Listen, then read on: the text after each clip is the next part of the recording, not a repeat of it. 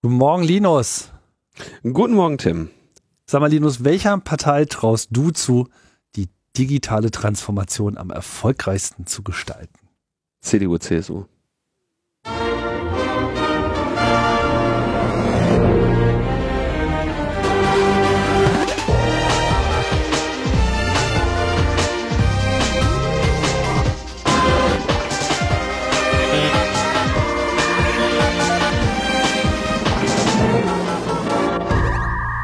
Logbuch Netzpolitik Nummer 391 vom 29. April 2021. Mhm. Oder sagt man mittlerweile im Jahre zwei nach der Pandemie oder so? Oder ist es denn das Jahr eins nach der Pandemie? Haben wir schon eine neue Zeitrechnung? Das ist die eigentliche Frage. Nee, das Jahr eins nach der Pandemie haben wir noch nicht. Seit der so Pandemie, was weiß ich. Achso, seit der Ja, seit dem Tag, an dem uns das Virus gebracht wurde. Ich kann das mit dem Virus nicht mehr hören. Du meinst, könnte man langsam mal ein anderes Thema gebrauchen? Ja, die können sich echt langsam mal was Neues einfallen lassen. ey. Hm, hm. Das stimmt allerdings. Ein bisschen themenfremd ist das. Den ganzen Tag Corona, ey. Tja, so ist es. Müssen wir mit leben? Haben sozusagen keine andere Wahl. Jetzt fängst du auch schon an wie der Streeck. Och, wir müssen thematisch mit dem Virus leben.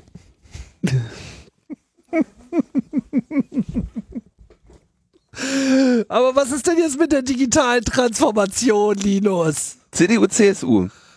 Ah, das ist so eine dusselige Umfrage gewesen. Wer, wer, wer traut sich denn sowas überhaupt zu fragen? Aber wenn man mal genau guckt, also da, die meinten ja, die CDU, CSU hätte den größten Zuspruch bekommen mit 25,5 Prozent. Grüne mit 19,9 Prozent. Leute, wirklich, ist das euer Ernst? Aber keiner der genannten hat äh, 25 Prozent bekommen. Und der ganze Osten ist irgendwie der Meinung, das kriegt keiner hin. Und Bayern meint irgendwie ja 30,4 Prozent CDU, CSU. Könnte ich da sehen.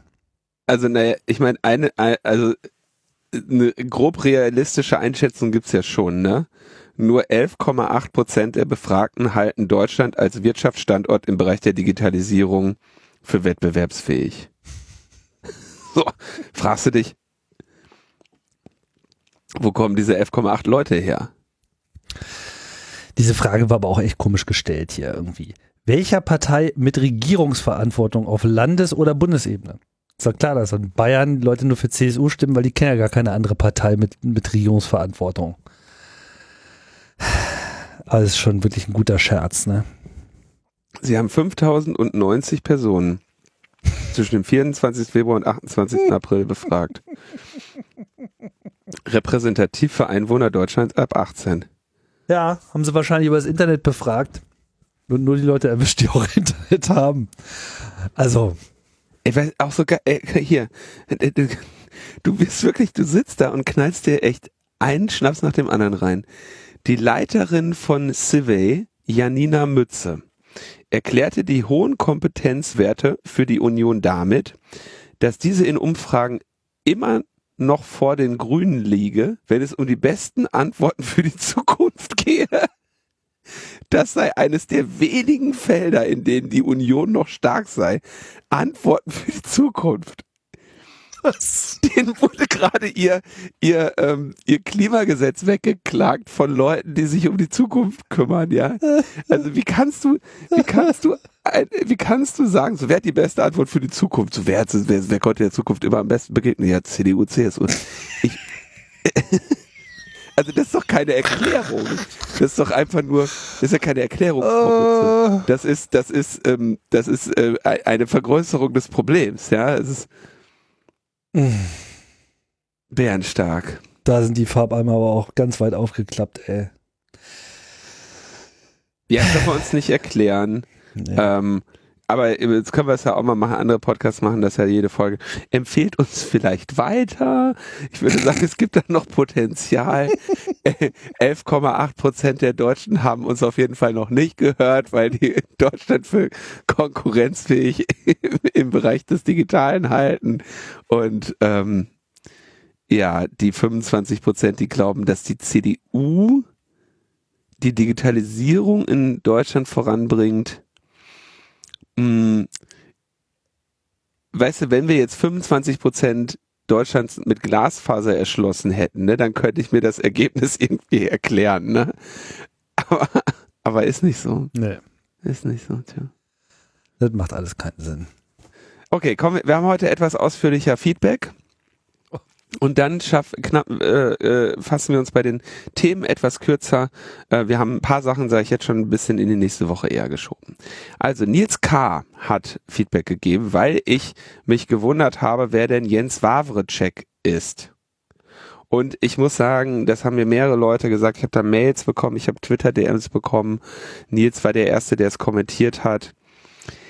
Das, der spricht Peter Shaw bei den drei Fragezeichen. Und das bricht mir ja wirklich das Herz, ne? Weil, Tim, weißt du, was du ja, du weißt ja, also für dich beginnt ja mein Leben damit, dass ich Podcasts höre, ne? Aber ich hatte ein Leben, bevor ich Podcasts gehört habe. Mhm. Und ähm, Podcasts waren tatsächlich mein Weg aus der Beschaffungskriminalität. Ist so. Und das war äh, Raubkopien von drei Fragezeichen Hörspielen oder was? Genau. Ich habe alle, ich habe alle Folgen von drei Fragezeichen gehabt, gehabt.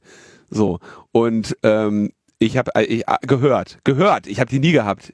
Ähm, ich habe, äh, äh, also ich habe das auf jeden Fall. Ich habe alle Folgen davon gehört und ich bin äh, großer Freund davon. Jetzt hätte ich auch echt nicht in dem Video, wenn mir jetzt jemand gesagt hätte, diesem, dieser Mensch spricht Peter Shaw, hätte ich es jetzt echt nicht erkannt. Habe ich nicht erkannt. Aber ja, finde ich sehr traurig. dass ähm, das ist ein sch schwieriger Abschied, ja. Aber genau. Das ist einer von diesen unbekannten äh, Schauspielern da, oder was? Genau, ja, ja, ja.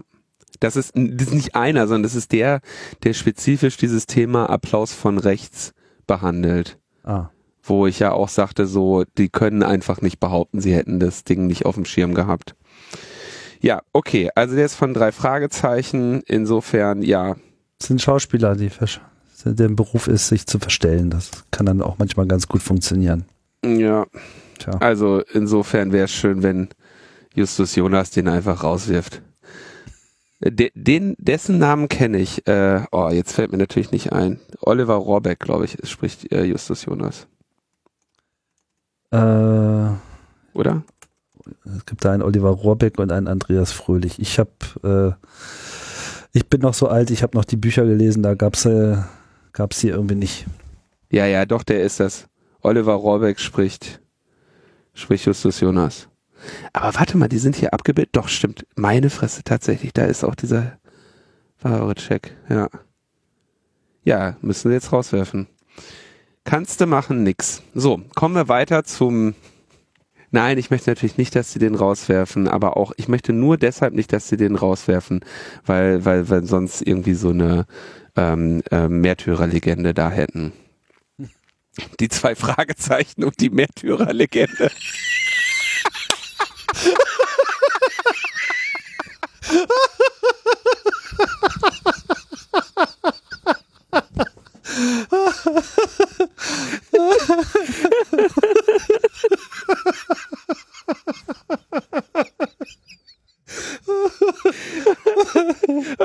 Oh. kommen, wir, kommen wir zum nächsten Thema.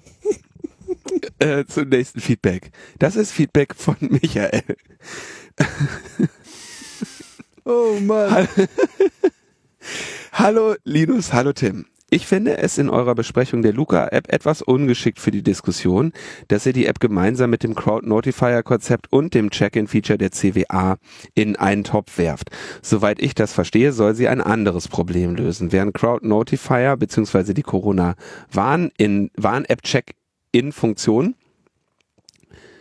die Grundfunktion der CWA, das heißt die anonyme Benachrichtigung von eventuell Infizierten, um die Erfassung von Zusammenkünften erweitern, soll Luca eine einfache und datensparsame technische Lösung für die Erfassung von Gästelisten in Locations bieten, wie sie von den Corona-Schutzverordnungen der Bundesländer gefördert sind. Hier nur ein kurzer kurze Anmerkung, äh, einfach und datensparsam ist das nicht. Ne? Es ist ein zentrales System und es sammelt alle Daten in Echtzeit.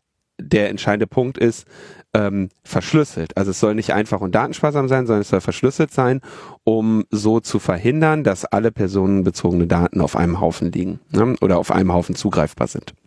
So, aber der, das, das wichtige Argument, was äh, Michael hier bringt, ist Erfassung von Gästelisten ähm, in Locations, nee, also ja nicht an Locations. Ich korrigiere das kurz, Michael, aber du, ich weiß, dass du das Richtige meinst. Erfassung von Gästelisten an Locations bieten, wie sie von den Corona-Schutzverordnungen der Bundesländer gefordert sind. Das ist der, das ist der wichtige Punkt, da hat Michael auch vollkommen recht. Ich hatte eigentlich gehofft, wir hätten das ausreichend oft hier auch äh, dargestellt, aber ich lese erstmal noch das Feedback zu Ende vor. Nun kann man natürlich zu Recht darüber diskutieren, ob diese Forderung in den Verordnungen sinnvoll ist.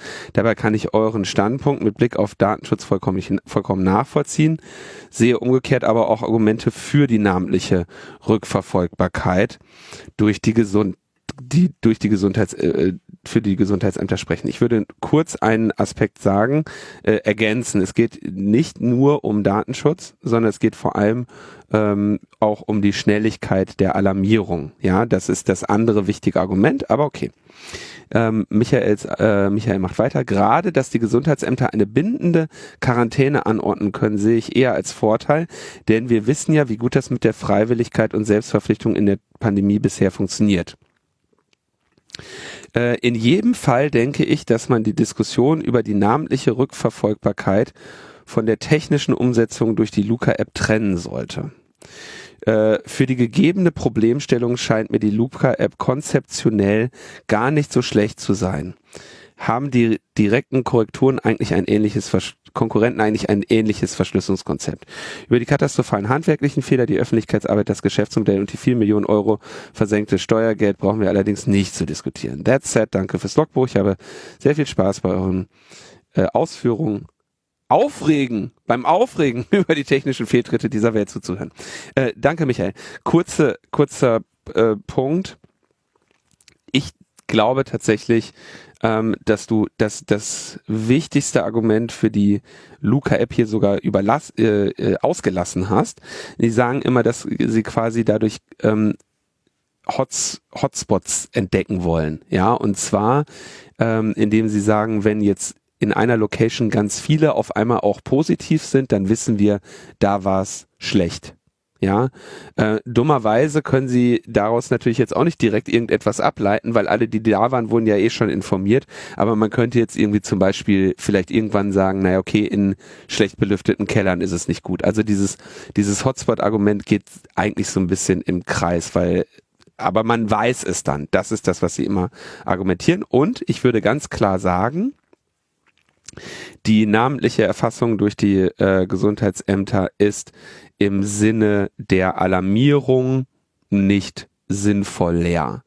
Und sie wird auch nicht sinnvoller dadurch, dass die Quarantäne anordnen können, weil sie eben zu langsam sind. Dann bringt auch die Quarantäne nichts mehr. Und eine Quarantäne wird vor allem für Leute angeordnet, die einen positiven Test haben.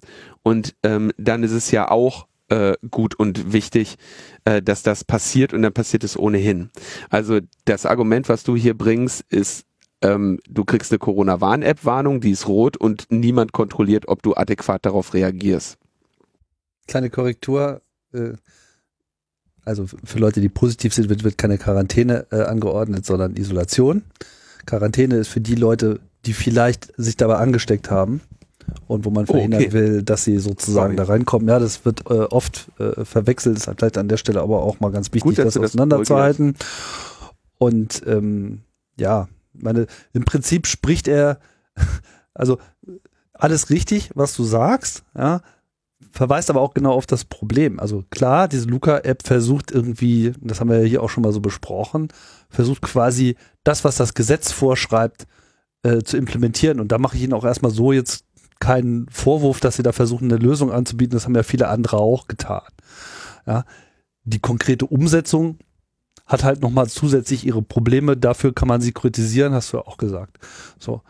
Das aber, das alles letztlich auch gar nichts bringt. Das ist natürlich auch die allgemeine politische Diskussion, die daraus folgen muss. Und wir kritisieren ja vor allem, dass so viel Geld darauf äh, auf eine, für eine Lösung ausgegeben wird, die also einerseits nicht den Standards entspricht, die wir gerne sehen möchten, ja, was Privatsphäre, Datenschutz, Sicherheit und so weiter äh, betrifft. Andererseits muss ohnehin das Gesetz dafür angepasst werden, um das überhaupt zu ermöglichen. Und dann kann man in dem Moment auch gleich das Gesetz so ändern, dass eben die Lösung, die die Corona-Warn-App jetzt in einer sehr viel besseren Implementierung bietet, auch ausreichen würde, weil einfach das Einzige, was uns jetzt wirklich hilft, ist die schnelle Benachrichtigung. Gesundheitsämter haben bewiesen, dass es nicht funktioniert bei solche hohen Inzidenzen.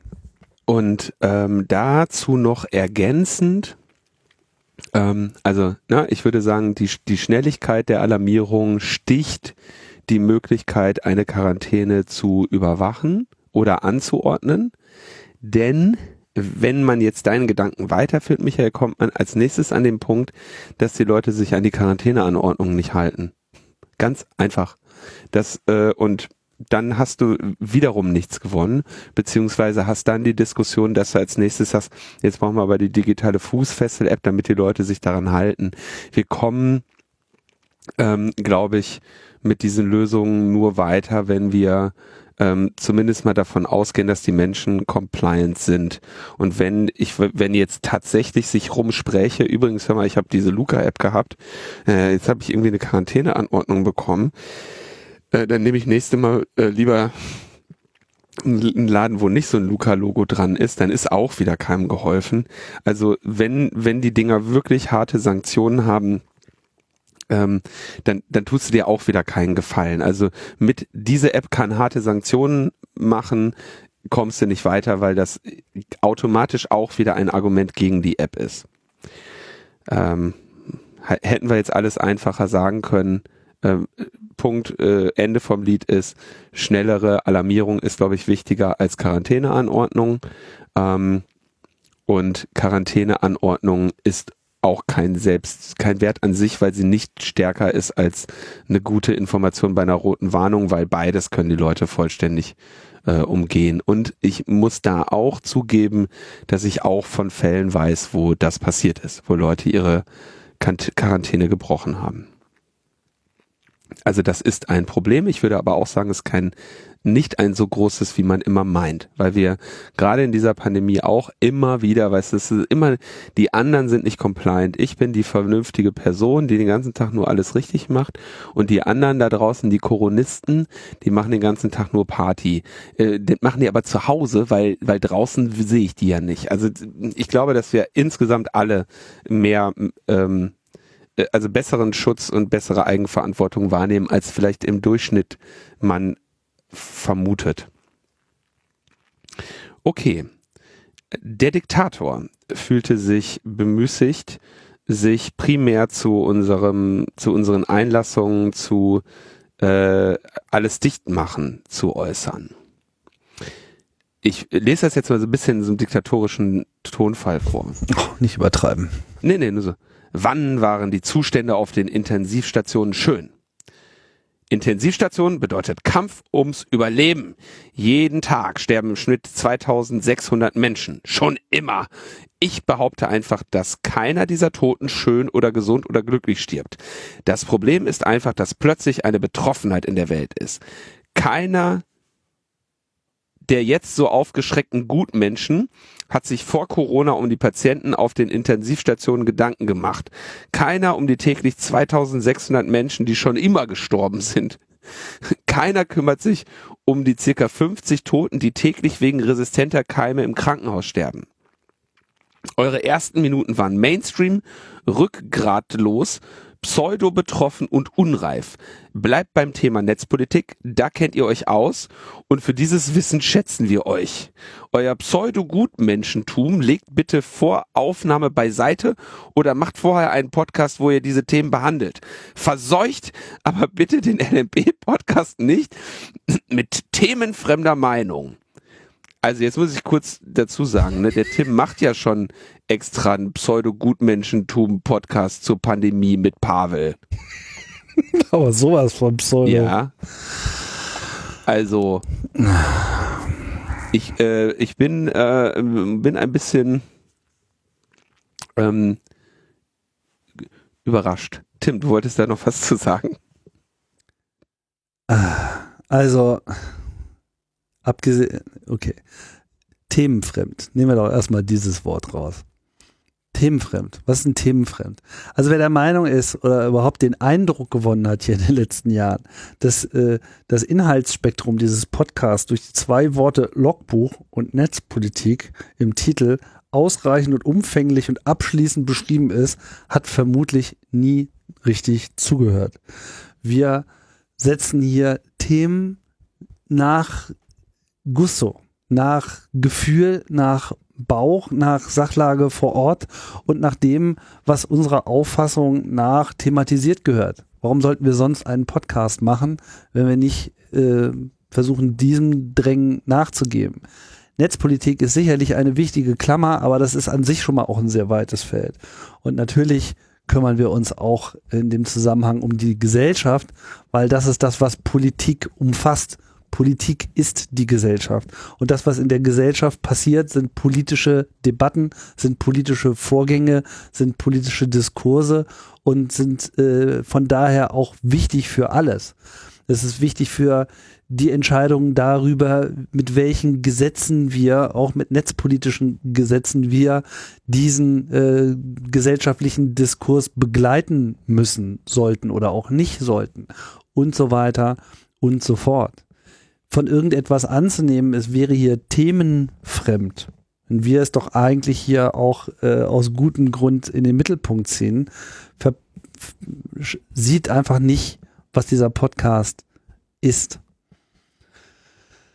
Ansonsten weiß ich nicht so recht, worüber ich mich äh, sonst zuerst noch ähm, aufregen soll in diesem Zusammenhang. Würde inhaltlich dem Kommentar noch entgegnen, äh, wenn jeden Tag 2600 Menschen schon immer äh, sterben, ja, ich übernehme die Zahlen jetzt einfach mal so, dann ist das eine Konstante und die Menschen sterben halt irgendwann, also auch ich werde irgendwann sterben, sehr unkomf äh, unkomfortabler Gedanke, ja am Alter. So, jetzt nimmst du aber hier das Beispiel, wer kümmert sich um die circa 50 Toten, die täglich wegen resistenter Keime im Krankenhaus sterben? Auch das ist ein Problem, haben wir auch kürzlich sogar darüber besprochen. Ähm, wenn diese Anzahl der 50 Toten plötzlich exponentiell ansteigen würde, dann wüsstest du, wie viele Leute sich darum kümmern würden. Ja, das ist das, warum man sich hier gerade äh, Gedanken macht. Und lieber Diktator, das kannst du dir in Indien anschauen ähm, zurzeit. Äh, das kannst du dir aber auch in ähm, anderen Ländern anschauen, die an die Grenzen der medizinischen Versorgungsmöglichkeiten kommen. Tatsächlich ist es so, würde die Anzahl der Corona-Toten bei 300 konstant bleiben, ähm, hast du, könntest du dein Argument bringen. Wir erleben aber gerade in einer Gesellschaft, in der wir unglaublich aufpassen müssen, in einer Situation, in der wir unglaublich aufpassen müssen, dass sich an dieser Zahl nichts äh, massiv exponentiell ändert. Und das ist der Kern der ganzen gesellschaftlichen Debatte. Den hättest du hier noch irgendwo mit würdigen müssen. Ich will auch nochmal darauf hinweisen, dass wir keine Pseudogutmenschen sind. Nein, wir sind richtige Gutmenschen. Wir sind richtige, richtige, voll ausgewachsene, äh, geprüfte Gutmenschen. Ja. Ja. Ja. Und wir machen den ganzen Tag nichts anderes als gegen schlechte Menschen kämpfen. So sieht's aus. Und das machen wir sogar ganz gut. Ja. Wahrscheinlich. Hoffe ich. Ewu sagte dann, ich könnte, nein, ich gehe da jetzt nicht mehr drauf ein. Ewu, ähm, hallo, bei Heise heute noch ein interessanter Artikel zur CWA-Umfrage. Digitaler Impfnachweis macht Corona-Warn-App attraktiver. So, ich ähm, möchte den jetzt, also, weil der Link so tatsächlich ähm, auf, auf diesem Weg kam und es ist ja wirklich spannend, ne? Das, das finde ich jetzt wirklich auch, ich kann mir nicht, also ich finde es wirklich überraschend, ähm, äh, ich zitiere aus dem verlinkten Artikel, ein digitaler Impfnachweis dürfte laut dem Verband ECO, der die Umfrage gemacht hat, zusätzlich zum gelben WHO-Impfpass aus Papier insgesamt vielen Menschen entgegenkommen, äh, wie eine zweite repräsentative Befragung unter 1003 Menschen in Deutschland ab 16 Jahren im Februar ergeben habe. 51 Prozent der Teilnehmer wussten demnach spontan nicht, wo sich ihr entsprechendes Dokument befindet. 48 Prozent fiel dagegen sofort ein, wo es liegt. Ähm, einige hatten den Impfpass verloren. Und daraus sehen sie äh, oder daraus leiten sie ab, dass Menschen äh, offenbar sagen, sie hätten gerne einen digitalen Impfausweis. Ich, wie gesagt, bleibe dabei. Ich bin mir nicht sicher, ob denen klar ist, was das bedeutet, wenn sie den halt noch nicht haben. Aber ähm, gleichzeitig sehe ich auch, dass sich ja meine, wir haben ja vor ein paar Wochen auch mit Thomas da mal drüber gesprochen, ähm, dass ich, dass ich nun tatsächlich auch in Deutschland, heute haben wir, glaube ich, zum ersten Mal eine Million geimpft, Menschen am Tag, wenn ich das richtig gesehen habe. Ja. Das heißt, ähm, wenn man jetzt überlegt, wie schnell Deutschland so etwas gebastelt und ausgerollt kriegt, kann es tatsächlich sein, dass wir an den Punkt kommen, dass die Impfzahlen stagnieren oder sinken, weil wir nicht mehr genug Impfwillige finden.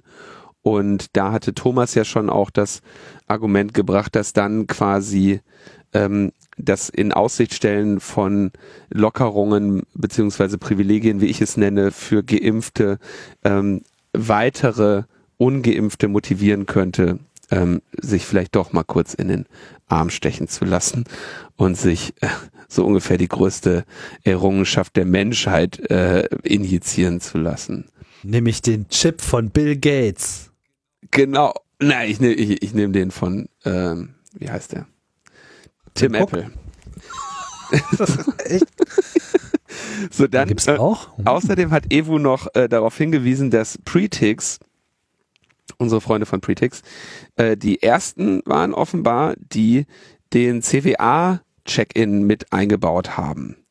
Also in, in die App haben sie die äh, Event-Check-in-Funktion für die CWA äh, mit eingebaut. Pretix kann für jede Veranstaltung automatisch einen Corona-Warn-App-kompatiblen QR-Code generieren. Je nach typischem Besuchsverhalten kann sich dieser entweder täglich ändern oder zu jedem in Pretix hinterlegten Zeitslot kann ausgedruckt werden oder zum Beispiel auf einem Monitor im Eingangsbereich angezeigt werden. genau, du solltest noch kurz erwähnen, was Pretix äh, ist. Also Pretix ist so eine Open Source äh, Software, die auch ähm, kommerziell betrieben wird, aber komplett äh, oder fast komplett äh, auch Open Source verfügbar ist. Kann man sich also auch selber äh, einfach äh, nehmen, selber installieren und kostenlos betreiben, um so äh, Event-Ticket-Systeme, Zugangssysteme und so weiter damit äh, zu machen. Funktioniert super, haben wir auch schon mal äh, benutzt für unsere Veranstaltung hier. Haben wir immer benutzt. Bei allen Veranstaltungen haben wir das benutzt. Genau. Und ähm, ja, und das äh, zeigt auch schön, mh, was so ein guter Standard, eine ordentlich gea- äh, gemachte äh, Methode da bewirken kann. Es ist halt einfach dokumentiert und man kann einfach so einen Code äh, generieren, der dann automatisch mit dieser CWA kompatibel ist. So, und das ist irgendwie eine ganz gute, ganz gute Geschichte. Ja, ist auch schön, dass sie es gemacht haben. Pretix, ähm, Tim, an der Stelle könnte man noch empfehlen, es ist doch nicht allzu lange her, dass du den Rami in der Freakshow hattest. Ihr den Rami in der Freakshow hattet. Äh, richtig. Das äh, sollten wir in den, in den Shownotes verlinken. Genau, da haben wir sehr ausführlich und lange darüber äh, gesprochen, nicht nur, aber sehr viel da auch und ja, das war eine ganz gute Sendung. Freakshow 254, Chatroulette Business Edition heißt die. Okay, dann schrieb äh, noch Peter Pohl, ähm, wie Linus Neumann von dem Grundrechtsgelaber von Heribert Prantl spricht, gefällt mir nicht. Über Grundrechte labert man nicht, auch ein Heribert Prantl nicht. Die Aussage empfinde ich als ungehörig. Und dem würde ich entgegnen. Gelaber wird ja nicht aufgrund des Themas zum Gelaber, sondern aufgrund seiner Qualität. Und das ist auch das, was ich gesagt habe, dass äh, Heribert Prantl da seiner eigenen Qualität, hinter seiner eigenen Qualität und Möglichkeit zurückbleibt. Nur weil das Thema Grundrechte sind, ist ja nicht automatisch die Qualität der Argumentation gesichert. Also wir sprechen ja zum Beispiel, glaube ich, in jeder Folge über Grundrechte und ich hoffe, dass es in der Regel kein Gelaber ist. Also ob etwas Gelaber ist oder nicht, ist vom Inhalt unabhängig. Und Heribert Prantl, das war mein Vorwurf, labert tatsächlich größtenteils einfach nur so vor sich hin, ohne eben die seinem Niveau und seinem Intellekt angemessenen Gegenvorschläge ähm, zu seinen eigenen Kritikpunkten zu etablieren. Also er sagt, das ist eine Grundrechtseinschränkung, ja, das wissen wir, ne, aber die Frage ist ja, was ist die Alternative? Wie kommen wir mit weniger Einschränkungen zum Ziel? Und das sind zum Beispiel, wenn ich das ganz kurz anmerken darf, so Debatten, die wir hier insbesondere im Bereich Daten sammeln und so weiter führen, dass wir sagen, okay, was ist das Ziel? Wie können wir es erreichen? Wie können wir so wenig wie möglich auf dem Weg dorthin kaputt schlagen? Und genau das ist die gleiche Frage, muss sich Heribert Prantl auch stellen, wenn er, und das wenn er die ähm, ähm, gesellschaftlichen Sachverhalte kritisiert, die er kritisiert. Und ich äh, sitze da und höre ihn und denke mir, so, und jetzt, komm, jetzt sag eben, wie man es hätte besser machen können. Und das bleibt ihm immer weg. Er sagt nur, das ist eine Grundrechtseinschränkung, das ist eine Grundrechtseinschränkung. Wie so ein Querdenker, der verhaftet wird. Ja, ist eine Grundrechtseinschränkung. Ja, ist es, ist es tatsächlich. Ne? Aber es ist halt eine, wo dran steht, dass man das jetzt gerade darf. Und äh, des, das laste ich Heribert Prantl an, dass er nicht mit all seinen Ressourcen hier seinem Argument einfach die Stärke gibt zu sagen, so und so hätte man es besser machen können und deswegen ist das Mist. Und da muss ich zum Beispiel mal loben, oder mal als Beispiel nennen, äh, die Gesellschaft für Freiheitsrechte, die wehrt sich gerade gegen die Ausgangssperren. So.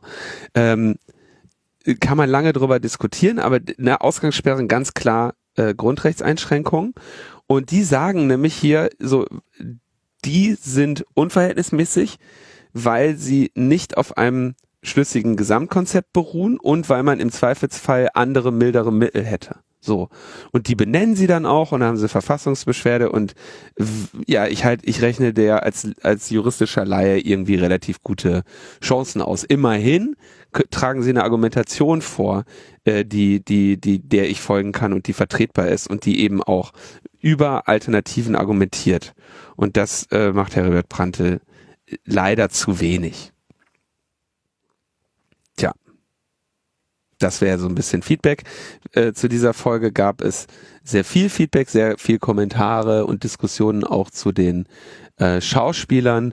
Wer sich daran beteiligen möchte, kann das gerne noch tun. Wer das nicht mehr machen möchte, äh, kann in dieser Folge was anderes kommentieren. Genau. So, Tim. Ja, dann haben wir noch eine, eine, eine traurige Nachricht, wie ich finde, und das wollte ich an dieser Stelle aber äh, auch noch mal kurz äh, erwähnen oder nicht unerwähnt lassen. Und zwar ist jemand gestorben, und zwar Den Kaminski. Und Den Kaminski mag vielleicht vielen von euch äh, erstmal nichts sagen. Allerdings ist er so in der Hacker-Szene, Hacker-Kultur, und zwar weltweit extrem bekannt, weil er einfach ähm, einer dieser schillernden Beispiele ist für so diese besondere Großartigkeit, die einfach äh, meiner Auffassung nach in dieser Szene oft zu finden ist. Also jemand, der einfach technisch extrem kompetent ist, insbesondere äh, im Bereich DNS zu den Koryphäen gehörte und glaube sogar irgendwie äh, maßgeblich bei der Entwicklung des ganzen maßgebliche Schwachstellen und Entwicklung. Ja. ja, und Krypto-DNS und so weiter. Also diese ganze äh, Technologie extrem vorangebracht hat, also da bahnbrechende äh, Sachen gemacht hat, aber er einfach auch ein unfassbarer Entertainer äh, war. Er war großartiger Vortragender, ja. Großartiger Vortragender. Er war mehrere Male auf dem Chaos Communication Kongress, hat den Kongress auch sehr gemocht.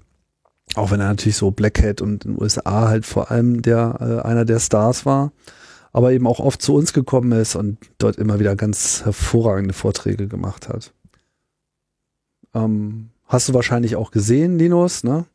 Dass er gestorben ist, habe ich gesehen und ich habe auch Vorträge von ihm gesehen. Ich glaube, der letzte, den ich gesehen habe, war auf dem 28C3. Ich bin mir auch nicht sicher, ob er danach überhaupt nochmal bei uns war. Ähm, 2000 25C3, 28C3. Äh, ja, das kann der letzte gewesen sein, wo er bei uns war, genau. Hm. Black Ops auf TCP. Ich glaube nicht, dass er in Hamburg war. Oder Leipzig. Glaube ich auch nicht. Ja. Ich guck gerade noch mal. Was der Grund ist, weiß ich nicht. Auf jeden Fall äh, in, in, in wenn man auf Media CCC sucht, findet man nur 28C3 als als spätestes Ding. Aber diese alten Vorträge sind äh, nach wie vor sehr unterhaltsam anzuschauen. Und man merkt einfach, was er für eine goldene Gabe hatte, ähm, über seine Themen zu reden. Also vor allem sehr, sehr unterhaltsam. Also lustig, schwungvoll, gut erklärt, äh, jedes Mal eine Show und äh, totales Highlight. Ich habe ihn ähm, dann auch mal gebeten ja, absolut. Ähm, und habe einen Podcast mit ihm gemacht, damals noch in meiner experimentellen Reihe Chaos Radio International. Das ist so eine Serie von englischsprachigen Interviews, die ich gemacht habe findet ihr nicht auf der Metaebene, ist noch auf chaosradio.ccc.de äh, archiviert und eine Stunde ein Gespräch mit äh, ihm, wo man, glaube ich, ganz guten Einblick bekommt, wie er so denkt über Hacker, Hacker-Szene und überhaupt äh, auch über den Kongress und so weiter. Und ja, also wenn ihr die Gelegenheit habt, euch äh, auf diesem Weg nochmal mit ihm zu beschäftigen, macht das. Er ist leider extrem früh gestorben, war jetzt 42, hatte eine äh, Komplikation seiner Zuckerkrankheit und das hat ihn leider dahin gerafft. Sehr schade und äh, ja, so ist es leider. Ja, sehr traurig und ähm, sollten wir in guter Erinnerung und als Vorbild behalten. Aber um euch gleich wieder auf Laune zu bringen, habe ich noch eine andere Story irgendwie ausgegraben. Die, die Story fand ich wirklich super. Und zwar gab es eine Frau in äh, Texas, die hat irgendwie geheiratet, woraufhin sich ihr Name geändert hat und dann ist sie irgendwie zum Amt gegangen und hat gesagt, so hier könnte man mal den neuen Namen bitte im Führerschein äh, eintragen, was ja dann immer so bürokratische Prozesse nach sich zieht. Da stellt sie sich raus, dass gegen sie ein Haftbefehl vorliegt und zwar schon seit 21 Jahren. Wovon sie keine Ahnung hatte, aber in dem Moment kam es irgendwie raus. Und äh, auf die Frage, warum denn bitte äh, äh, das? Und warum sie davon nichts äh, wüsste. Ja, sie hätte eine Videokassette ausgedient bei einer Videothek, so eine VHS-Kassette und nicht wieder zurückgebracht. Und daraufhin ist wohl gegen sie Anzeige äh, erstattet worden, weil irgendwie eine Folge von äh, Sabrina the Teenage Witch äh, sozusagen nicht wieder zurückkam. Diese Videothek gibt's natürlich nicht mehr, weil gibt keine Videotheken äh, mehr als gibt keine Videotheken USA. Mehr. Hier gibt's komischerweise noch welche. Ich habe hab hier um die Ecke tatsächlich noch so eine Videothek und frage mich immer wieder, was, warum, wie. Egal, ne? Und dann, naja, dann kam also diese ganze Story raus und man sagt, ja, das hätte sich auch irgendwie schon gewundert, warum sie so in den letzten Jahren immer äh, häufiger von ihren Jobs einfach so gekündigt wurde und nie so genau wusste, warum eigentlich. Oh Mann. Und das ist halt so eine Story, ähm, also sie meinte so, sie wüsste gar nichts von dieser Videokassette und das, was weiß ich, haben vielleicht ihre Kinder ausgeliehen oder keine Ahnung. Äh, das wird wahrscheinlich nie geklärt werden, weil wie gesagt, diese Videothek-Kette überhaupt nicht mehr gibt, war wahrscheinlich Blockbuster, ich weiß nicht ganz genau. Und ähm, trotz alledem sind halt diese Records da, warum es nie wirklich jetzt zu einer Verhaftung kam, weiß ich nicht, aber die Unternehmen, die sie beschäftigt haben, die konnten dann halt solche Background-Checks machen und kriegten dann halt irgendwie so eine Meldung mit so, ja, hier Fraud und so weiter woraufhin dann so diese halbautomatisierten Human Resource Departments wahrscheinlich einfach gesagt haben, hm, die Frau sowieso, die muss aber mal lieber mal aus. Aber nicht, dass ihr irgendjemand sagt, warum. Ja fand ich mal wieder eine sehr bemerkenswerte Story, die äh, schön zeigt, was so the power of data im Hintergrund ist und Auskunftssysteme, die nicht äh, öffentlich und transparent agieren oder der notwendigen Kontrolle ähm, unterliegen oder zumindest regelmäßig immer mal wieder geordnet werden oder auch die, die Inhalte überprüft werden, ob sie überhaupt stimmen und wie die Polizei jemand 21 Jahre suchen kann, der wahrscheinlich problemlos aufzufinden ist, ist mir dann nochmal ein ganz anderes Rätsel. Also mal schön aufpassen, immer schön Videokassetten zurückbringen. Ihr wisst Bescheid. ja, also ich meine, Videokassette, halt, die wird auch jetzt schwer zu be bekommen sein, ne, wenn sie die jetzt noch schuldet. Also das, das Ding wurde mittlerweile dann aufgehoben. Das haben sie dann irgendwie eingetütet. Okay. Aber Linus, wir haben schon so lange, so lange nicht mehr über die Luca-App gesprochen. Stimmt schon eine Woche oder so. Ja, wir, wir haben es ja beim letzten Mal schon gesagt, wir wollen zum letzten Mal drüber gesprochen haben. Ja, das wird, glaube ich, nix. Also es wird, äh, ich, ich möchte, wir machen heute nur eine Luca News. Zwei. Und ähm, ansonsten, aber die halten wir auch kurz, weil das Thema hängt mir, glaube ich, echt inzwischen einfach zum Halse raus und ich muss mir noch ein bisschen Motivation äh, erhalten, darüber zu sprechen, weil ich das am nächsten Mittwoch im Ausschuss Digitale Agenda des Bundestags nochmal machen muss. Ähm, und heute ist aber erschienen, das finde ich sehr bemerkenswert, eine äh, gemeinsame Stellungnahme zur digitalen Kontaktverfolgung von 77 äh, Professorinnen, Professoren und Mitgliedern der akademischen Forschung, ähm, die äh, Luca kritisiert. Ja, ähm, und das ich ne, sie haben einfach mal gesagt, sie haben nämlich vor letztes Jahr, als es um die CWA-Debatte ging, einen offenen Brief an Regierungen geschrieben und äh, appelliert, Technologien zur digitalen äh, Kontaktverfolgung verantwortungsbewusst und zielgerichtet zu entwickeln, wurden Prinzipien gefordert, ähm, nämlich die Zweckbindung, die Offenheit und Transparenz, die Freiwilligkeit und eine sinnvolle Risikoabwägung. Ja, und sie sagen, attestieren auch der CWA, dass die größtenteils vorbildlich umgesetzt wurden. Bei der Zweckbindung geht es eben darum, ne, soll nur diesem einen Zweck dienen und sollte dann eben auch äh, sich im Prinzip erledigt haben. Das hatte ich ja auch gesagt, die Corona-Warn-App ist im Prinzip gebaut zum Aussterben. Ja, ähm, einigen von euch wird sicherlich auffallen, dass die euch auch regelmäßig dran erinnert oder euer iPhone oder Android-Telefon erinnert euch daran, dass das noch aktiv ist und ob ihr es noch braucht. Und Apple und Google haben auch angekündigt, dass sie diese Notification Framework Funktionalität regional ausschalten werden, wenn man sie nicht mehr braucht. Ne? Also keinerlei Möglichkeit für ein Geschäftsmodell nach der Pandemie. Äh, Offenheit und äh, Transparenz, ne? dass also äh, eben zum Beispiel die, die Akademie sich konstruktiv am Entwicklungsprozess beteiligen kann und den unabhängig begutachten kann, freiwillige Nutzung und Risikoabwägung.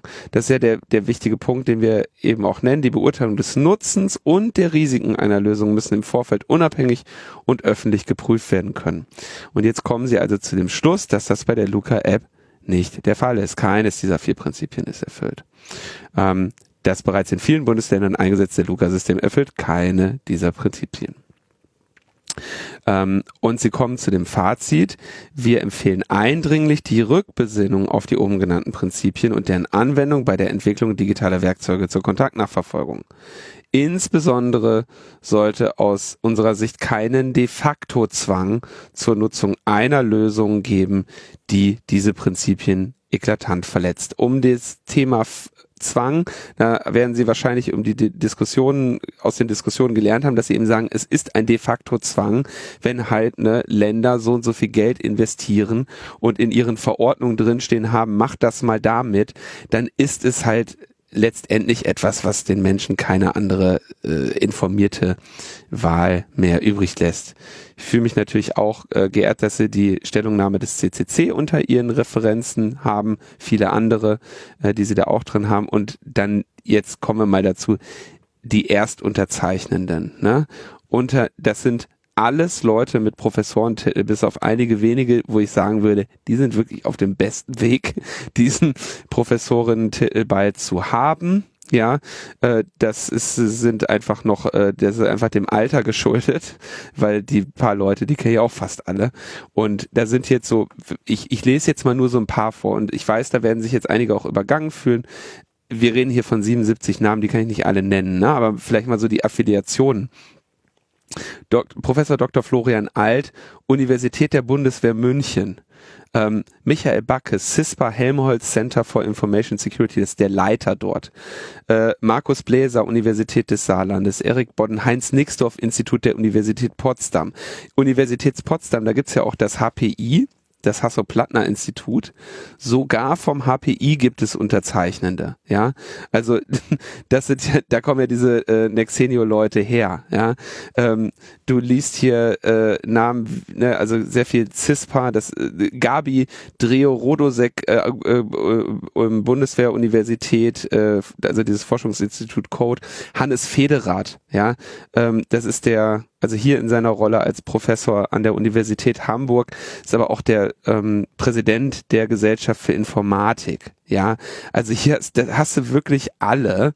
Äh, Seda Gürses äh, von der TU Delft, ähm, also ich bitte äh, Tibor Jager, bitte sehen Sie es mir nach, dass ich jetzt nicht alle benenne, aber ich kann auf jeden Fall sagen, mir fallen jetzt wirklich kaum Leute ein, ähm, die das nicht unterzeichnet haben, unter den ersten Unterzeichnenden. Und dann gibt's ja auch noch die weiteren Unterzeichnenden und da sind jetzt auch schon wieder 300 dazugekommen. Und so läuft das eben. Ne? Also da, da ist dann jetzt, bin ich auch relativ ist für mich auch eine persönliche Erleichterung so, weil es ja zwischendurch auch sehr ähm, ja bösartige Angriffe oder Vorwürfe von Seiten Culture for Life gegen den Chaos Computer Club gab. Ne? Wir würden da irgendwie eine Partikularmeinung vertreten.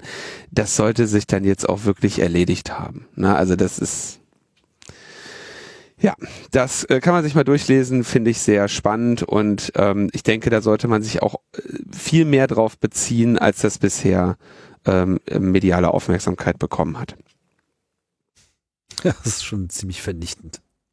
Ja, also da sind wirklich mal, äh, also da, das, das sind die, das ist die akademische Forschung der im Bereich der, der des Datenschutzes und der IT-Sicherheit und ähm, ich kann auch gewissermaßen verstehen, dass die sich da so zu melden. Das ist ja, muss man ja auch sagen, ein seltener Schritt, dass sich die Akad Akademia in so einer zusammen, in, in so einer fortgeschrittenen Auseinandersetzung zu Wort meldet, insbesondere wenn es jetzt um ein spezifisches Produkt geht.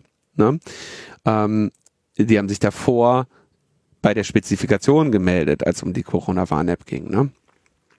Und es ist aber auch ein ähm, einmaliger Vorgang, dass die halt so ignoriert wurden. Ich kann mich da an gar nichts erinnern, wo das schon mal stattgefunden hat. Ja, ja, doch, doch, doch. Die haben, das hatte ich ja gerade, also habe hab ich ja gerade schon gesagt, die haben ein, äh, damals gab es diese Debatte noch um zentral, dezentral und da haben die sich genauso wie der CCC äh, auch, auch zu Wort gemeldet.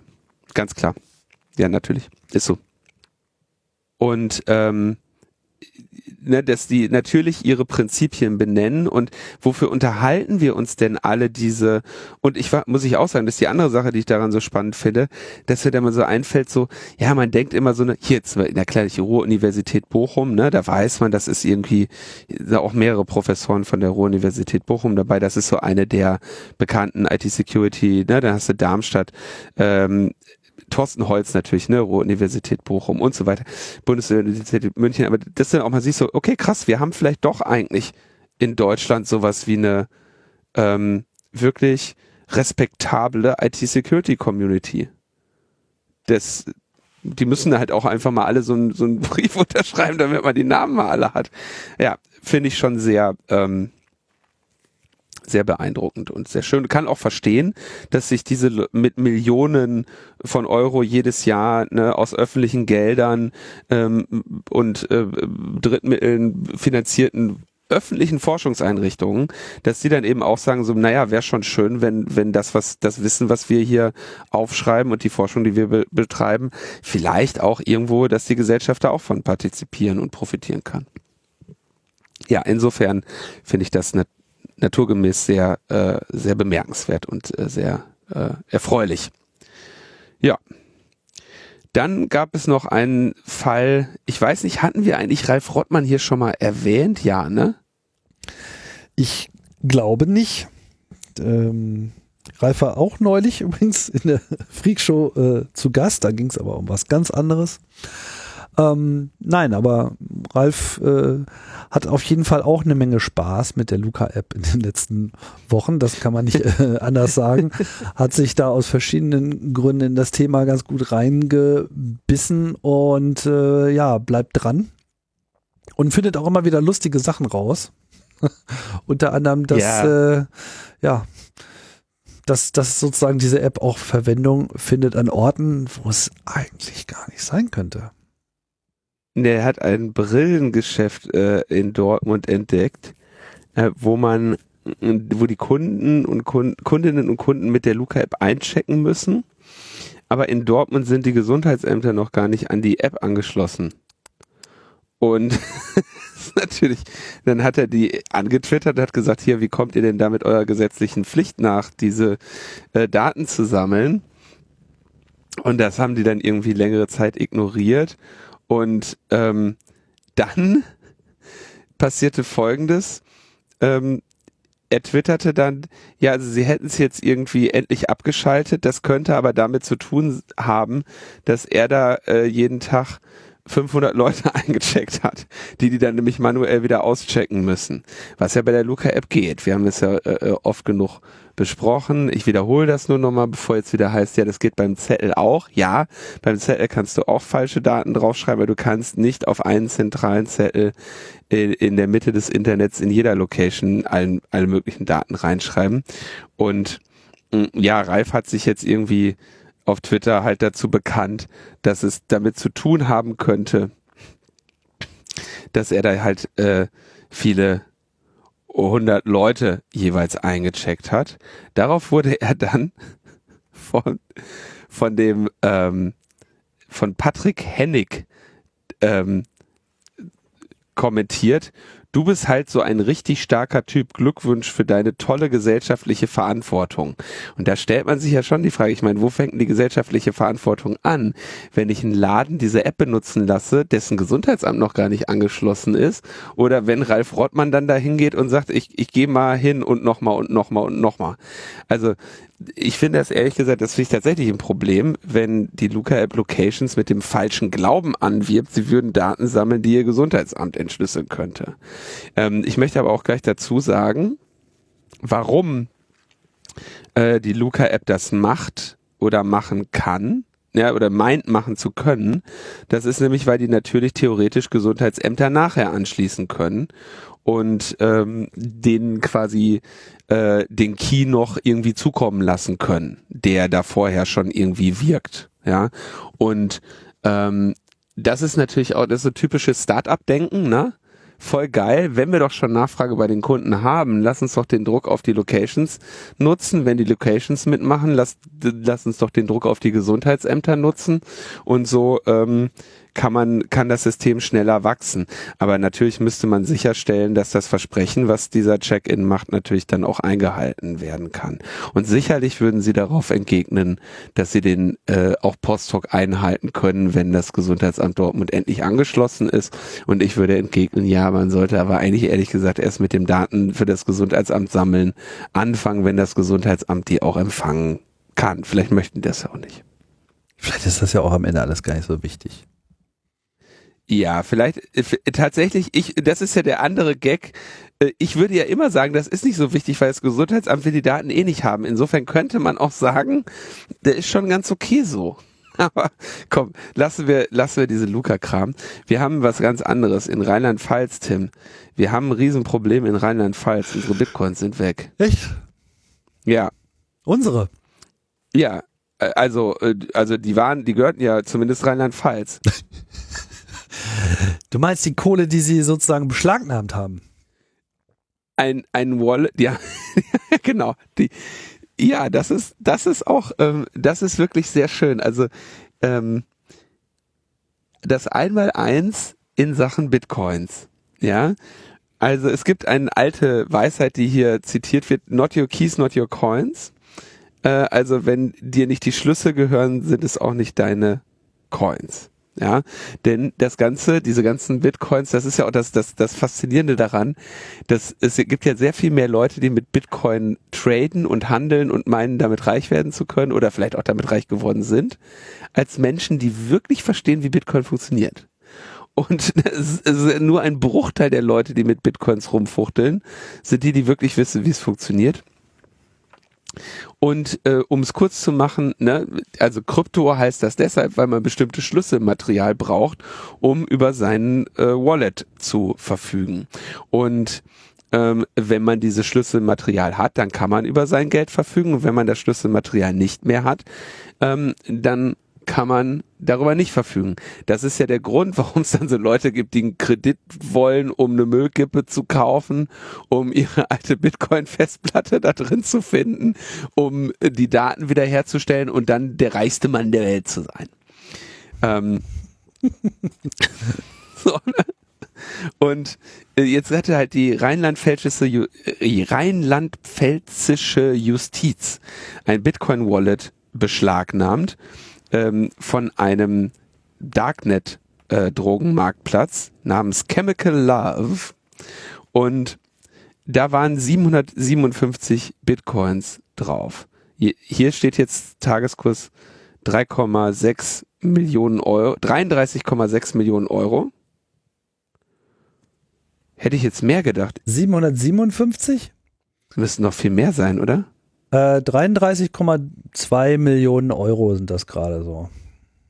Ah ja, okay, da haben die Angreifer jetzt schon wieder 400.000 400 Euro verloren durch Kursschwankungen. Okay, 33 Millionen Euro ist auf jeden Fall schon mal ganz amtlich. Ähm, und da haben sie halt das Wallet ähm, äh, beschlagnahmt und das Wallet befand sich auf Hardware. Ja, und da ist aber jetzt nicht genau, also hier in dem Artikel ist nicht so genau beschrieben, wahrscheinlich, also mit Hardware meinen sie wahrscheinlich Computer. Und ähm, die, die Justiz konnte aber nicht auf ihren Bitcoin-Schatz zugreifen, denn das Wallet war passwortgeschützt verschlüsselt. Die haben dann versucht, das zu entschlüsseln und das aber fehlgeschlagen. So, jetzt ist halt die Frage, was ist so ein Wallet? Also ich würde jetzt davon ausgehen, iWallet ist ein, letztendlich eine Datei. Ne, man kann, es gibt auch sicherere Aufbewahrungsmöglichkeiten für Wallets, aber hier würde ich jetzt mal davon ausgehen, dass es eine Datei ist. Und solange das Wallet als Datei vorliegt und auch der Secret Key da drin als Datei vorliegt, dann äh, besteht natürlich auch eine Möglichkeit, das zu kopieren. Und äh, diese verschlüsselte äh, Wallet, nur weil du eine verschlüsselte Wallet heißt, hast, heißt das ja nicht, dass es nicht eine Kopie davon gibt oder irgendjemand anders in der Lage ist, das gleiche Schlüsselmaterial auch äh, wieder herzustellen. Und das scheint hier passiert zu sein, denn von dieser Wallet, die sie da bei sich im Schrank liegen hatten, ähm, wurden ähm, jetzt Bitcoins transferiert ins, in mehreren Chunks und jetzt sind sie halt weg. Also am 1. März wurden 264 Bitcoin wegtransferiert, äh, 2017 sogar schon, 1. März 2017 und Ende 2019 nochmal 489 Bitcoin. Damit ist der größere Teil dieses Geldes eben weg. Es wird jetzt spekuliert, dass der Ver Verurteilte vielleicht eine deterministische Wallet-Anwendung genutzt hat. Äh, das ist das, dass du quasi einen kryptografischen Seed aus dem du das wiedererrechnen kannst. Da hast du eine Reihe, also eine mnemonische Passphrase, wo du einfach eine Reihe an Wörtern hast, die typischerweise durch so einen Bindestrich getrennt werden. Und damit kannst du, den kannst du dir merken. Äh, bis dauert ein bisschen, weil es viele Worte sind, aber es könnte jetzt zum Beispiel sein, dass dieser Verurteilte sich das gemerkt hat und ähm, vielleicht diese Wörter einem irgendwie aus dem Gefängnis rausgeschmuggelt hat. Ähm, kann auch, was weiß ich, ausgedruckt haben oder was auch immer. Auf jeden Fall, die Kohle ist jetzt abgewandert und der gute Mann hat natürlich auch eigentlich plausible deniability. Allerdings, wenn ich das richtig verstehe, wurde der zu 15 Jahren äh, verurteilt. Jetzt äh, stellt sich also vielleicht auch für ihn die Frage, ähm, wie der Bitcoin-Kurs dann ist. naja, gut, ich meine, kann es natürlich äh, im Garten vergraben. So. Oder vergraben lassen von irgendjemand, aber ob er nach 15 Jahren da noch äh, dieselben Leute antrifft, ist natürlich eine andere Frage. Aber es muss ja nicht diese Person sein. Es kann ja auch irgendjemand in, in der Justiz gewesen sein, der da mal so eine kleine äh, Kopie angelegt hat. Ja, aber wie gesagt, also also ich müsste jetzt mal ausrechnen, ob ähm, 33 Millionen, ja, kommt so ein bisschen drauf an, wie lange die Passphrase ist, ne? Also für 33 Millionen Euro würde ich mich richtig anstrengen. Da kann ja, ich mir ja. einiges merken. da, da, da fragen sich die Kinder immer, wozu muss ich in der Schule lange Gedichte auswendig lernen? Dafür lohnt sich das. Dafür lohnt sich das. So, dann dann wurde wieder, das ist aber nicht das einzige Geld, was wir verbraten haben, äh, was, was vernichtet wurde. Jetzt Geld ist ja, ist ja nicht vernichtet, es ist ja nur woanders. Und äh, die 100 Millionen US-Dollar an Investorenkapital, die in Augustus Intelligence versenkt wurden, sind auch weg. Ähm, die haben sich verwandelt in 2 Millionen Dollar Schulden. Warum ist das interessant? Weil äh, dass der Laden ist, für den Philipp Amthor, der Bundestagsabgeordnete Philipp Amthor, Lobbyarbeit gemacht hat äh, und davon persönlich profitiert hat. Er hat ja dann seine Anteile ähm, zurückgegeben, aber die sind jetzt auch äh, nur in der Konkursmasse. Ne? Tja. Tja. Also Amtor als Lobbyist, was ja auch so witzig ist, ey. Du bist Bundestagsabgeordneter und arbeitest nebenbei als Lobbyist.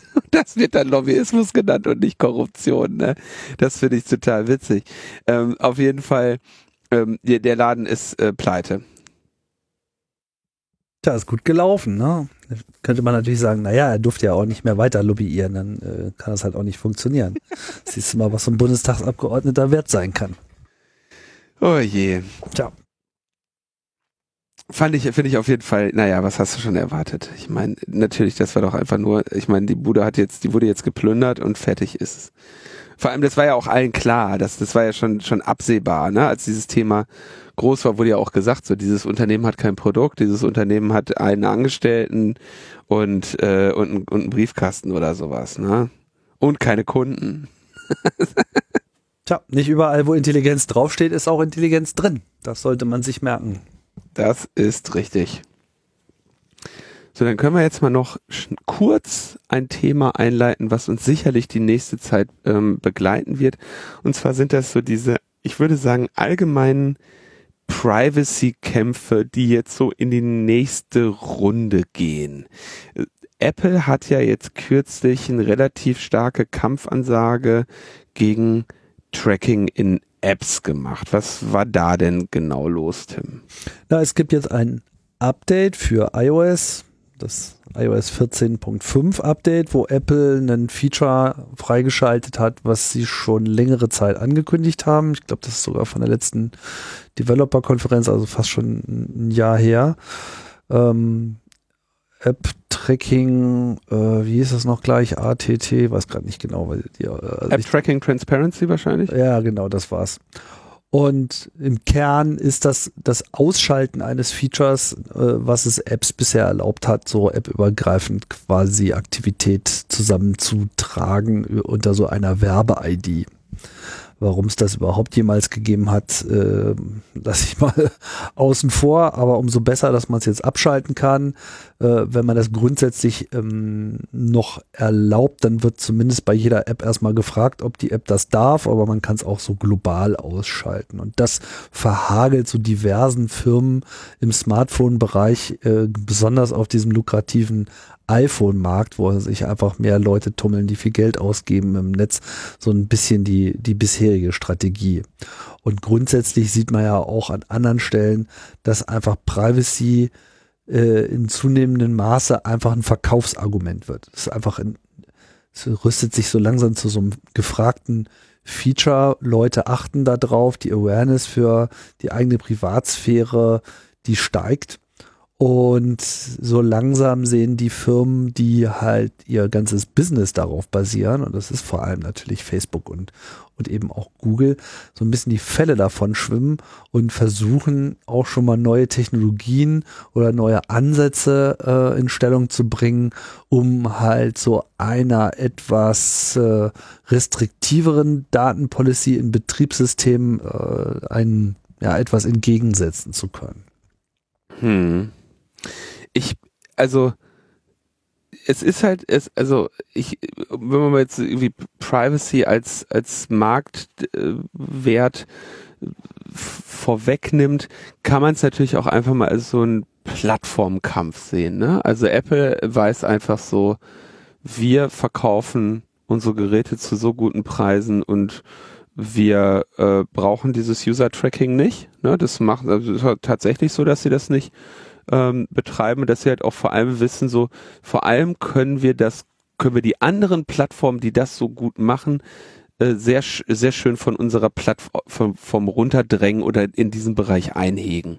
Ähm, das war ja sogar so, dass ich glaube, da hat, da hat Facebook doch sogar eine einseitige Anzeige geschaltet, dass das Apple jetzt das offene Web äh, killen würde mit ja, diesem ja. App Tracking Transparency und so, ne? Ja, also das war ein, war ein riesiger Kampf und es kommt auch ein anderer, an anderer Stelle gibt es so ein ähnliches Problem und das ist so diese Third-Party-Cookies.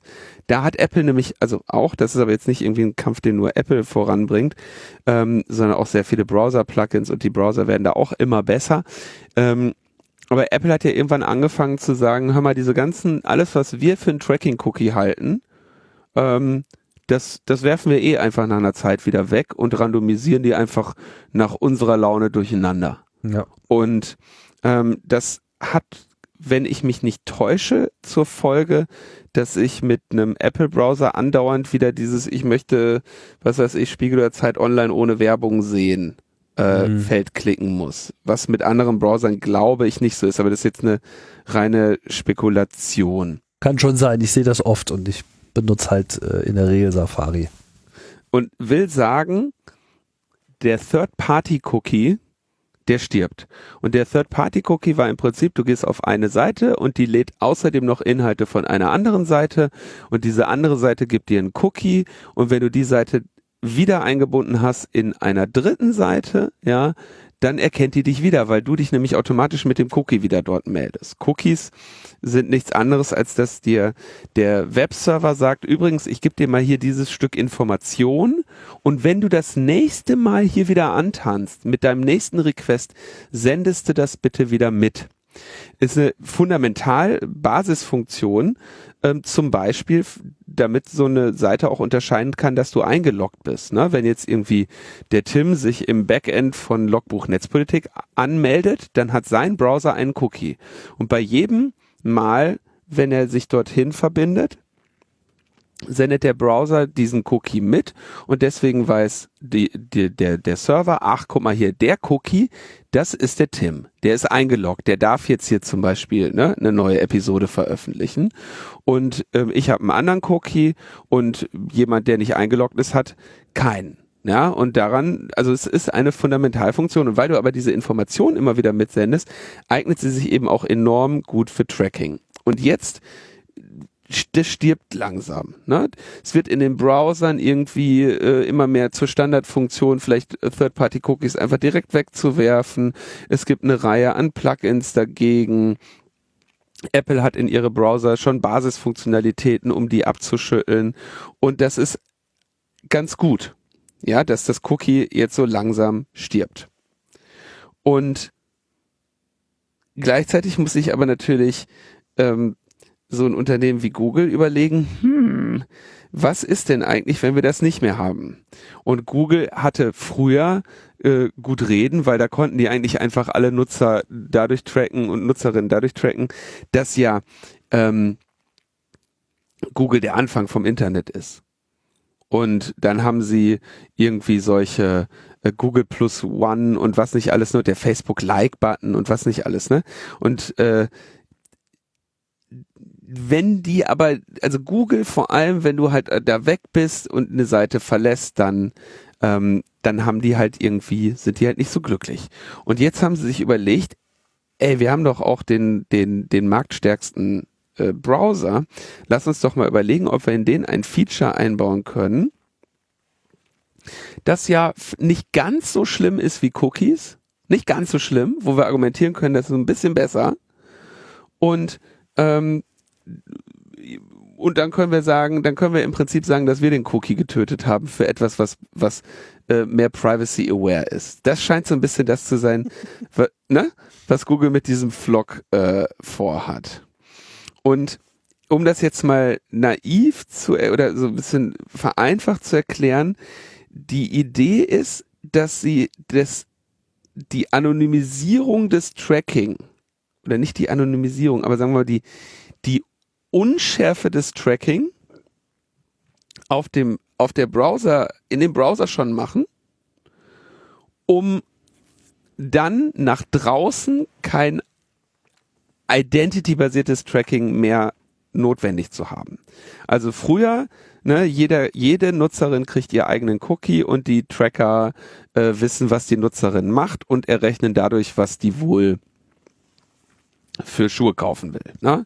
I shot the cookie, but I didn't shoot the tracking ID. ja, und jetzt, also es ist ja, sie wollen ja keine Tracking-ID, sondern sie wollen schon, das muss man immerhin sagen, also sie wollen ein etwas ähm, ein etwas besseres Modell machen. Also am Anfang errechnest du ein Modell von Kohorten. Also Kohorten sind einfach eine Reihe von Webbrowsern, die ähnliche ähm, kürzliche Browsing, Browser Histories haben. Also ein ähnliches Verhalten. Na, also du nimmst, du nimmst dir die, du nimmst dir das Nutzerinnenverhalten von all deinen Browsern, analysierst das, clusterst das und sagst, aha, wer, wer sind denn hier ähnliche? Ne? Und dann kannst du dir ja un, unendlich viele Kohorten daraus bauen. Das kannst du in so einem Modell frei bestimmen. Sagst du, mach mir da bitte zwei draus äh, oder mach mir da so viele draus, wie wir Nutzerinnen haben oder mach mir daraus halt hunderte. Ne? dann machst du natürlich so ein so ein Sweet Spot, ähm, vielleicht so lange, wie du die, wie die Kohorten für dich noch Sinn machen. Jetzt berechnet dein Browser auf deinem Gerät dieses Modell, also diese, dieses Cluster-Modell, und er rechnet für sich selber, welcher Kohorte entspreche ich denn hier. Und ähm, dann sagt er dem Advertiser einfach nur noch, ich bin übrigens aus der und der Kohorte statt zu sagen, ich bin die und die Person. Na, also er sagt, ich, ähm, und die Kohorte ist natürlich etwas diffuser, ja, das, da ist nicht jede einzelne Seite drauf, die du besucht hast oder draus erkennbar, aber du bist einer typisch, einer, einer sehr gleichen Gruppe zugeordnet.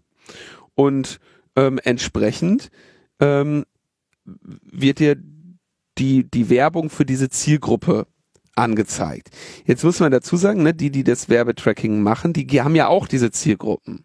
Und die Idee, also vom Ansatz ist es jetzt einfach so, die Zielgruppenberechnung erfolgt schon mal in deinem Browser, damit du nicht ganz so viele Informationen an die Tracker geben musst, damit die die Zielgruppenberechnung machen können. Mhm. Das ist äh, so vereinfacht erklärt, was die vorhaben.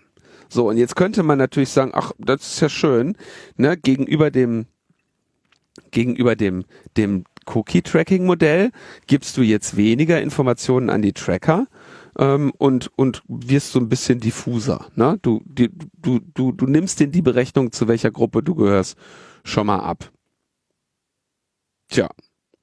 Und da richtet sich jetzt sehr viel ähm, Gegenwind gegen von der IFF, ähm, von anderen Browserherstellern und äh, Google ähm, ja kriegt da mh, hm, mit, mit dieser Entwicklung in Chrome äh, durchaus einiges an Contra. Mozilla richtet sich, glaube ich, auch dagegen, wenn ich das richtig verstanden habe. Hast du jetzt schon gesagt, wie es heißt? Ah, nee, genau, Flock. Und äh, Flock steht für Federated Learning of äh, Cohorts, oder? Ja, heißt es. Wobei äh, es ein bisschen schwierig zu übersetzen ist, finde ich. So vom Gefühl her ist es mehr so ein verteiltes, ja, äh, verteilte Erkenntnissammlung über Gruppen würde ich es mal nennen, ja, um es mal so ein bisschen besser verständlich zu machen. Kohorten ist halt so ein, so ein Begriff auch aus der, aus der Statistik, ne, oder? Ja, also mir ist der Begriff äh, sehr bekannt. ähm, ja, kann ich mir vorstellen, aber es ist kein, kein Begriff, den man jetzt täglich äh, benutzt, ne? Geburtskohorte. Ja, benutzt doch keiner. Ja, weil hast du nicht häufiger mit Geburtsgebor Geburtsjahreskohorten zu tun? Schulklasse. Schulklasse. Der Volksmund sagt Schulklasse. Ich weiß nicht, ich glaube, das letzte Mal, dass ich das Wort äh, Kohorte äh, aktiv gehört habe, ist äh, irgendwas mit Asterix oder so. Also, wie auch immer, auf jeden Fall ist es so ihr Ansatz, Informationen zu gewinnen, wo Leute eigentlich keine Informationen rausgeben wollen, aber dann gibt's doch etwas und du identifizierst dich zwar jetzt nicht unbedingt individuell, aber du identifizierst dich natürlich indirekt schon über deine Gruppe. Ja, also du, und das ist ja eigentlich auch ein Problem bei Privacy, wo wir immer sagen, naja, okay, hier, ne, also dieses, na, ich habe nichts zu verbergen. Selbst wenn du nichts zu verbergen hast, dir können dann anhand weniger Merkmale kannst du schnell einer Gruppe zugeordnet werden und du weißt ja nicht, ob diese Gruppe unter Umständen auf irgendeine Art und Weise gerade diskriminiert wird. Und dann fällst du da halt rein. Ja, Schufa irgendwie wohnst in der falschen Straße. Ne? Also da gibt's einfach genug Beispiele. Und die technischen Ansätze, wie man quasi Informationen von Leuten gewinnt, über die man eigentlich keine Informationen gewinnen möchte oder darf, ja, da gibt's ja auch noch andere Ansätze. Es gibt ja auch dieses Konzept der Differential Privacy zum Beispiel, was eher darauf basiert mit, alle erzählen zwar irgendwas, aber alle lügen auch regelmäßig auf eine bestimmte Art und Weise, die sich dann aber letzten Endes beim Einsammeln dieser Informationen wieder so ausgleicht, dass du schon über die gesamte Gruppe eine relativ klare Aussage machen kannst, aber nicht sicher über irgendeine Gruppe oder ein, ein einzelnes Individuum irgendetwas Konkretes sagen könntest, weil die Information auch genauso gut falsch gewesen sein konnte. Sie sind halt nur in ihrer äh, Betrachtung über alles, kann man relativ klar wieder einschränken, was die richtige Gesamtinformation ist. Und das ist natürlich auch ein interessanter Ansatz, aber das ist nicht das, was Flock ist. Also ich würde äh, schon sagen, also stellt euch Flock vor, wie die die Advertiser suchen nach Zielgruppen, ne? Nicht und zwar natürlich sehr feinen Zielgruppen, feingranularen mhm. Zielgruppen. Dafür gibt's auch genug Browser da draußen. Und du, die Idee ist, du berechnest deine Zielgruppe halt einfach schon mal vorher und sagst denn das. Ne? Und damit ist es ein sinnvoller, eine, eine sinnvolle Verteidigung oder eine sinnvolle Abschaffung von individualisiertem Profiling.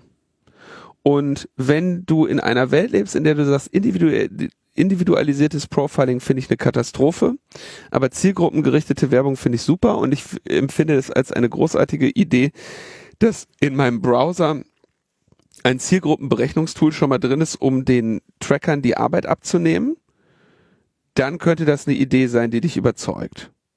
Aber wenn du dich darum sorgst, aufgrund der Zielgruppe, die wird ja aus dem Grund berechnet, zum Beispiel diskriminiert zu werden, ähm, dann hast du im Zweifelsfall äh, siehst du hier überhaupt keine Verbesserung der Welt, weil diese Tracker haben ja ohnehin nie äh, auf dem individuellen Level gearbeitet, sondern immer mit den Gruppen. Es ist nur, dass du diese Gruppe halt äh, denen jetzt schon mal äh, kostenlos lieferst. Und ähm, alles, was wir von Cambridge Analytica-Skandalen und so weiter kennen, war, da ging es immer um genau diese Kohorten, Gruppen, die jetzt hier ähm, demnächst eben von eurem Browser äh, errechnet werden sollen. Und das nennen sie halt Privacy Sandbox, ähm, dass sie halt sagen, ne, das ist der Teil, wir, wir abstrahieren, das, das machen wir bei dir. Ähm, interessant wäre dann natürlich auch, das sollte eigentlich auch eine ganze Reihe an ähm, Experimenten ermöglichen, ähm, dass man halt mal einfach sich in eine andere äh, Kohorte setzen kann. Aber ähm, oder dass man hier einfach sagt, okay, nimm einfach jedes Mal eine andere. Ich möchte diese Tracker einfach nur durcheinander setzen. Aber das ist nicht der Kampf, der hier geführt wird, sondern der Kampf, der hier geführt wird, ist ja einfach mal der über äh, einerseits die Zukunft des Webs und andererseits die Zukunft einer äh, Milliardenindustrie äh, für zielgruppenorientierte Werbung. Und deswegen denke ich, werden wir das ähm, weiterhin äh, hier über die nächsten Jahre äh, ähm, wahrscheinlich begleiten, diese Auseinandersetzung. Deswegen wollte ich die schon mal so ein bisschen einleiten, ohne vielleicht zum abschließenden Ergebnis zu kommen. Ja, derzeit gibt's das in Chrome, aber halt auch nur dort und die anderen Browserhersteller sagen eher so, äh, Nee, machen wir nicht. Ist das schon drin? Ich weiß nicht, ich nutze Chrome nicht. Ich auch nicht. Ich weiß nicht, ob es drin schon drin ist, aber es auf, auf jeden Fall soll es da rein. Ja. Der Rest will nicht. Ja, da werden wir uns auf jeden Fall noch ein bisschen mit auseinandersetzen. Ähm, ich meine, da kann es nur Gewinner geben. Äh, Flock ist natürlich auch echt ein schöner äh, Name, ne? Weil die ähm, die Kampagnenwebseite der IFF dagegen ist natürlich auch direkt ne Am I Flocked und äh, Wortspiele mit ähm, Fork äh, bieten sich hier natürlich total an. okay, kann ich ja mal überprüfen, ob ich hier mit meinem Chrome-Browser schon geflockt wäre oder nicht. Achso, sie, sie testen es gerade. Also sozusagen bei manchen ist es drin und bei manchen ist es nicht drin. Und ich, ah, dann kann ich das, äh check jetzt mal das machen wir jetzt noch. Das wird die Hörerinnen interessieren. Ich bin gerade nicht geflockt hier. Meiner auch nicht. Hier ist die Rede von 0,5% aller Chrome-User. Also die Funktionalität ist drin, aber nicht für alle freigeschaltet. das ist auch schon, ich meine, ja, ich kann das ja aus einer Perspektive von Google auch verstehen, ne? aber es ist natürlich schon krass, dass die sagen, ja, wir haben hier so ein neues Tracking-Feature, wir rollen das einfach mal beim halben Prozent der Nutzerinnen aus, machen wir so ein bisschen AB-Tests und so. Und kommen dann eben zu so Erkenntnissen wie, ey, das ist 95 Prozent so effektiv wie, ähm, wie, wie detailliertes Tracking. Voll geil, was wir hier Tolles gebaut haben, ne? Also mit anderen Worten, das bringt dir überhaupt nichts, weil es, also gegen das Tracking, weil es offenbar immer noch alle Informationen liefert, die die haben wollen. Mhm. Und das macht auch die Cookie-Sache dadurch nicht einfacher, weil die müssen trotzdem noch irgendwie so überprüft werden. Das ist alles noch ein bisschen elend. Und ich hoffe, dass das Web als solches da äh, in der nächsten Zeit auch mal wieder Standards macht, die einfach auch die Benutzung desselben wieder auf so ein Level stellen, wie man es ertragen kann, weil so geht es irgendwie gerade auch überhaupt nicht. Diesen permanent nervenden Webseiten, das macht mich wahnsinnig. I'm looking at you, Spiegel. so, dann lass uns mal zum Ende kommen. Ja. Das IT-Sicherheitsgesetz 2 wurde beschlossen, das TK-MOC wurde beschlossen, das war klar. Gesetze werden immer beschlossen. Ähm, damit sind wir am Ende der Sendung. Alles beschlossen. Womit wir äh, diese Sendung beschließen.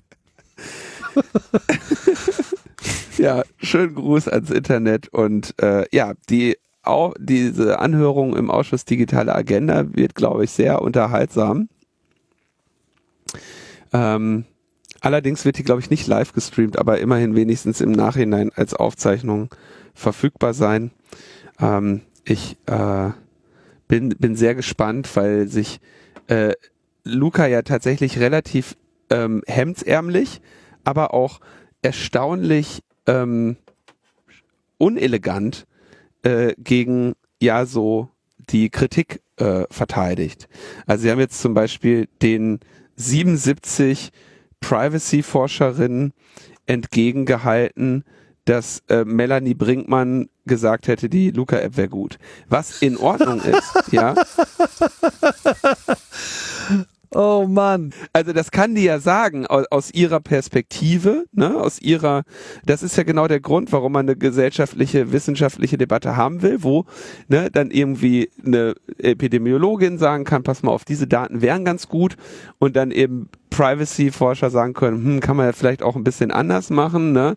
Äh, und dann kriegt man eine CWA und dann sitzen da die Forscherinnen wieder und sagen, ja, aber wir sehen nicht, ob die funktioniert. Funktioniert übrigens ähm, äh, enorm äh, gut boah, Mist, das hätte ich gerne heute noch in der Sendung gehabt. Das nehme ich in die nächste Sendung mit ein. Gibt, äh, gibt endlich mal so richtig schöne Werte über die, äh, wie die Corona-Warn-App wirkt.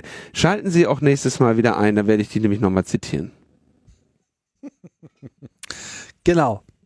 Wenn wir hier wieder unsere, unser Gutmenschentum über euch ausbreiten. unser fachfremdes Gutmenschen, äh, ja. unser themenfremdes Gutmenschentum. Ja, Pseudo pseudomäßig. Wir sind so pseudomäßig, ey. ist geil. Alles klar. Pseudos. Hau rein, Tim. Können Ciao. wir eine neue Jugendkultur mitgründen. Die Pseudos. Bis bald. Tim gründet eine Jugendkultur. Wird mal Zeit, oder?